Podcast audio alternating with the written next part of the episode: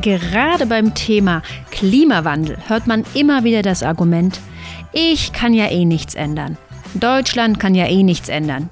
Weil wenn wir unsere CO2-Emissionen runterschrauben, dann macht China das ja noch lange nicht. Unser Verhalten spielt also überhaupt keine Rolle für den Erfolg des Projekts.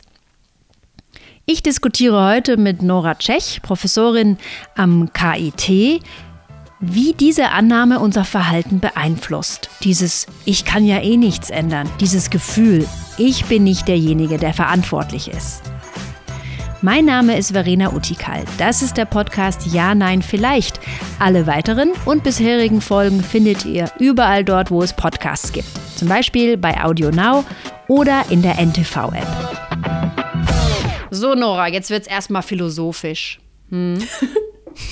Wir starten heute mit einer ganz klassischen äh, Geschichte, ein moralisches Gedankenexperiment. Ich lese es mal vor. Ein Eisenbahnwaggon rast auf fünf Personen zu und lässt sich nicht stoppen.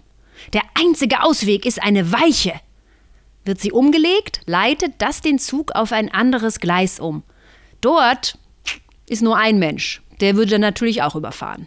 Jetzt die Frage, würdest du den Schalter betätigen? Würdest du es machen und diesen Zug auf das andere Gleis umleiten? Diese Frage ist das sogenannte Trolley-Problem, ne? Nora. Ja, ja, ein äh, viel diskutiertes, sehr bekanntes philosophisches Problem. Was sagen denn die Leute auf diese, auf diese Frage? Lassen sie fünf Leute töten, also tun sie nichts, sterben fünf Leute, tun sie was, stirbt nur einer. Was tun die Leute denn? Ja, es gibt äh, tatsächlich unterschiedliche, ähm, unterschiedliche Verhaltensweisen. Und äh, das hängt natürlich auch daran, kann man ähm, Menschenleben gegeneinander verrechnen? Sollte man das tun? Ja, sollte man sagen, gut, auf der einen Seite sind fünf Leben, auf der anderen nur eins. Rechtfertigt das, dass man jetzt den einen Menschen tötet? Äh, oder darf man sowas gar nicht tun? Das ist so einmal die Perspektive.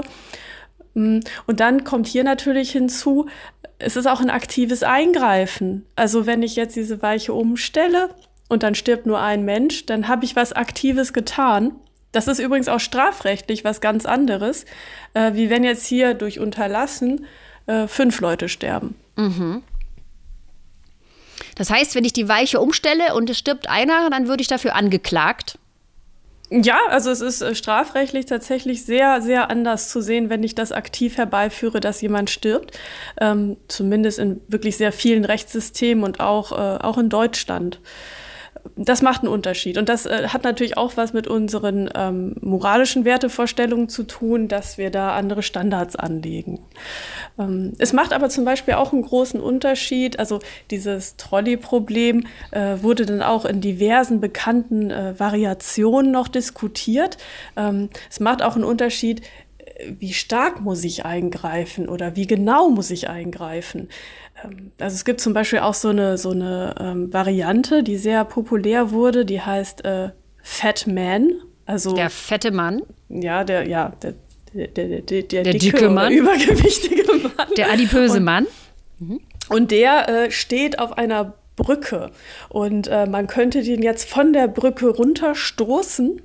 Und äh, der würde dann auf die Gleise fallen und damit äh, dann diesen Waggon stoppen. Und dann würden die fünf Leute also überleben, aber der fette Mann ist natürlich tot. Mhm. Also fünf versus eins hätten wir hiermit immer noch. Aber ich würde aktiv eingreifen, indem ich wirklich jemanden packe und runterwerfe. Es ist also nicht nur eine Schiene, eine Schiene durch eine Weichenstellung verändern. Aha. Genau. Ne? Verändert ne? das? Veränd Nummer eins erstmal, was, was sagen Leute im ursprünglichen Problem und was passiert, wenn wir es durch den dicken Mann austauschen? Was, wie verändert sich die, die Entscheidung? Also tatsächlich ist es so, bei dem fetten Mann ist es eben noch viel mehr Eingriff.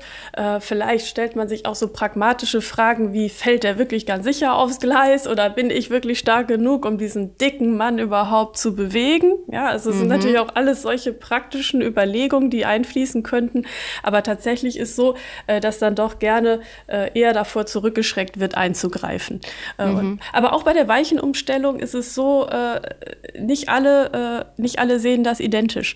Und das ist auch was, was im Kontext autonomes Fahren zum Beispiel ganz viel diskutiert wird. Ne? Wer, wer, genau solche Fragen mal aufkommen könnten. Und äh, natürlich auch in lauter Variation. Ja, man kann sich ja, ganz sicher. Ne, man, also man kann sich vorstellen, okay, äh, äh, vielleicht spielt es auch eine Rolle, warum die Situation entstanden ist.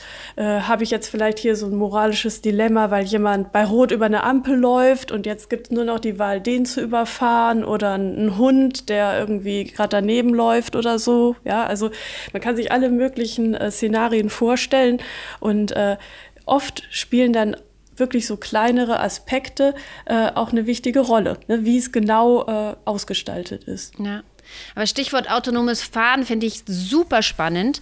Äh, da gab es auch vor einiger Zeit eine Studie, die sehr gut publiziert wurde. Äh, da haben sie, haben die Forscher weltweit Leute befragt, wie denn autonome Autos programmiert sein sollen. Da, denn wenn wir autonomes Fahren haben, dann bedeutet das ja auch, dass wir Autos sagen müssen, wie sie in bestimmten Situationen reagieren sollen.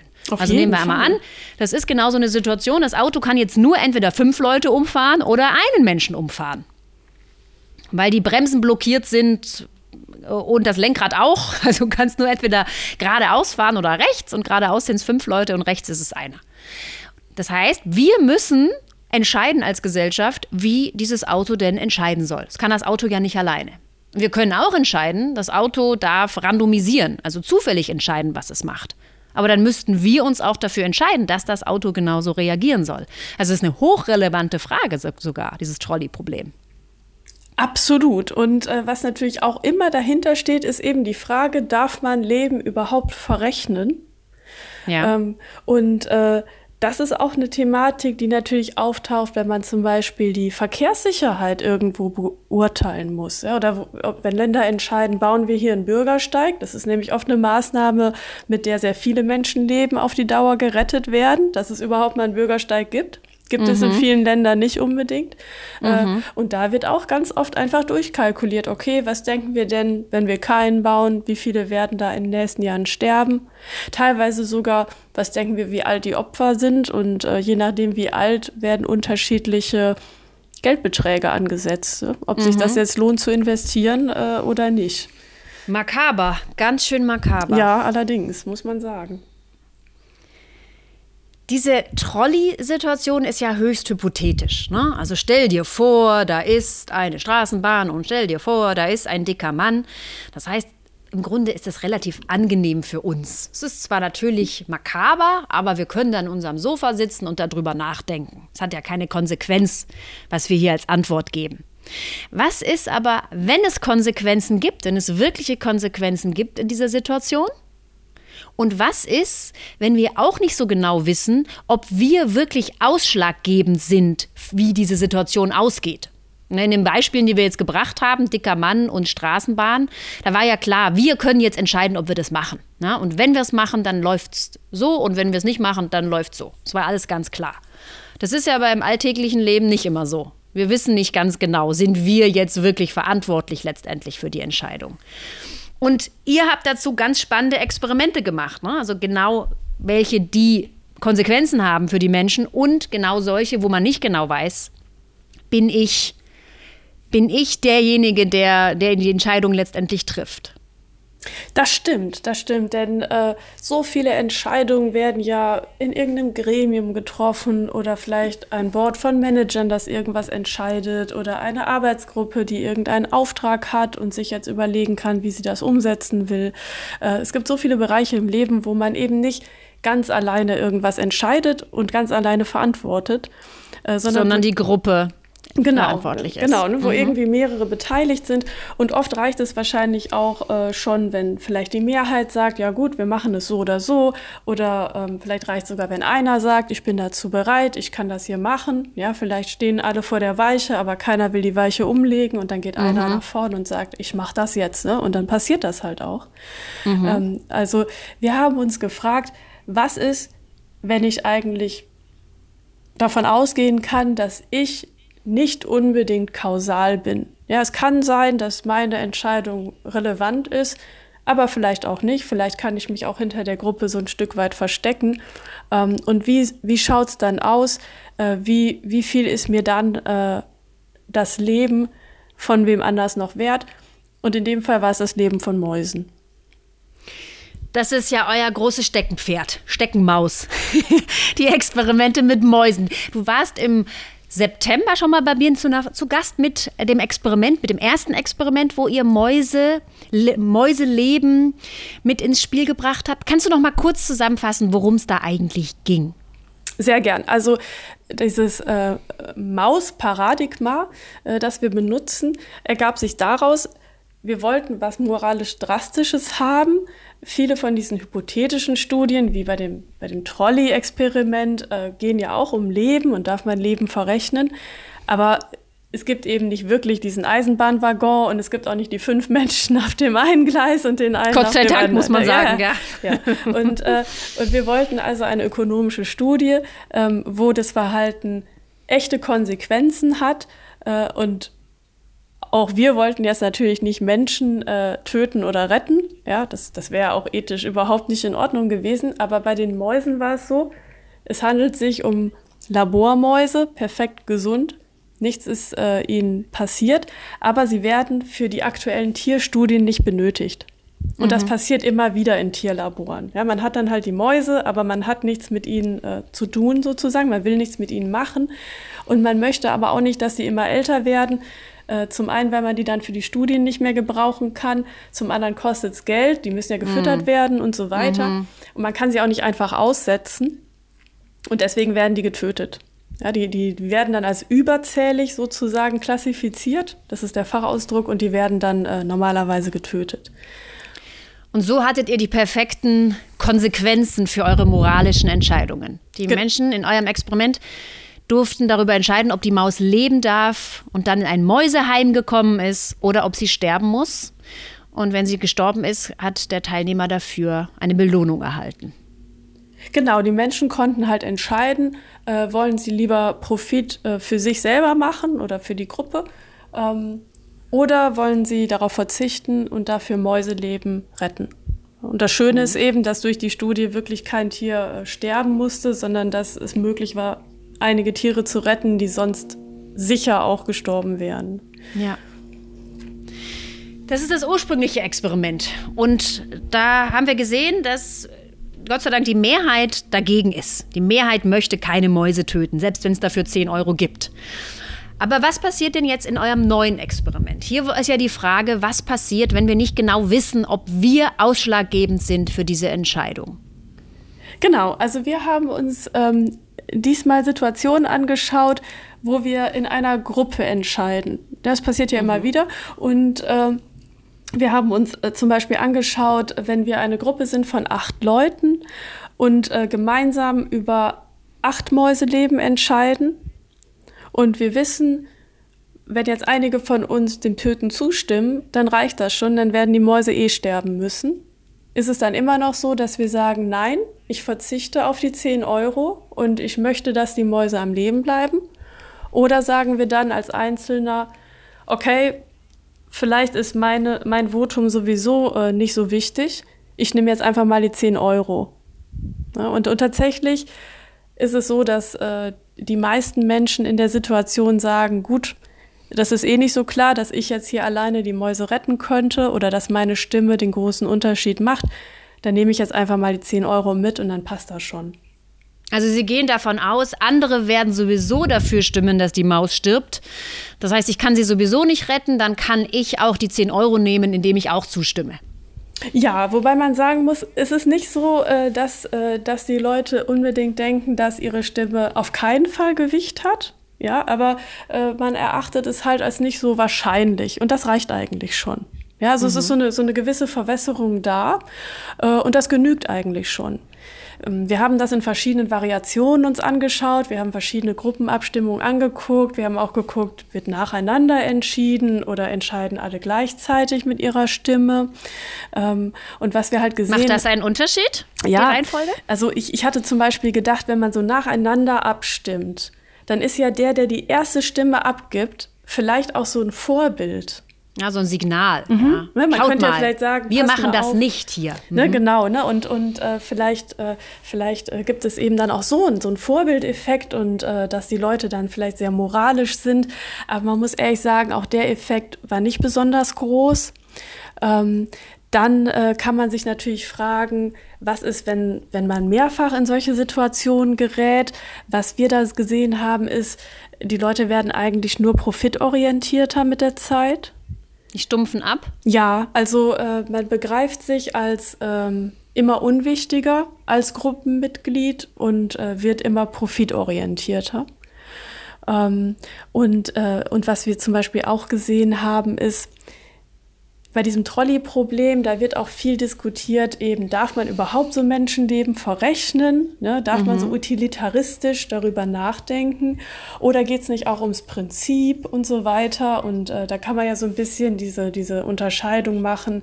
So Kant auf der einen Seite, wir folgen einem Prinzip und auf der anderen Seite so ein utilitaristisches Denken, wir verrechnen halt und wir verrechnen auch Menschenleben oder sagen wir hier Mäuseleben. Ja. Ähm, was wir bei uns jetzt in der Studie sehen, ist, die allermeisten Leute sind eben sehr utilitaristisch, sehr nutzenorientiert.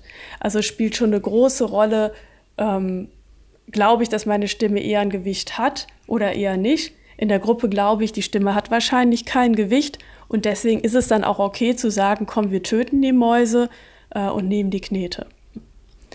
Also es gibt sehr wenig so prinzipientreue Kantianer, die sagen würden, nein, aber ich, ich finde es einfach nicht richtig, wir sollten das nicht machen, ähm, auch wenn sie denken, dass ihre Stimme nicht unbedingt äh, das Gewicht hat, dass sie den Ausgang noch ändern könnten. Ja.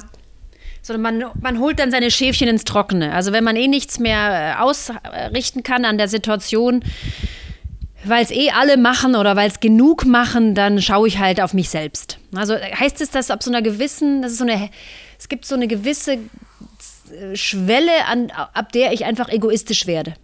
Kann man das so sagen? Ja, das, das kann man so sagen. Ähm, das, das kann man ganz klar so sagen. Also der Anteil an, sagen wir mal so Prinzipien, treuen, äh, kantianisch denkenden Menschen ist vielleicht um die 10 Prozent. Ja, das haben wir jetzt. Äh, der Bevölkerung.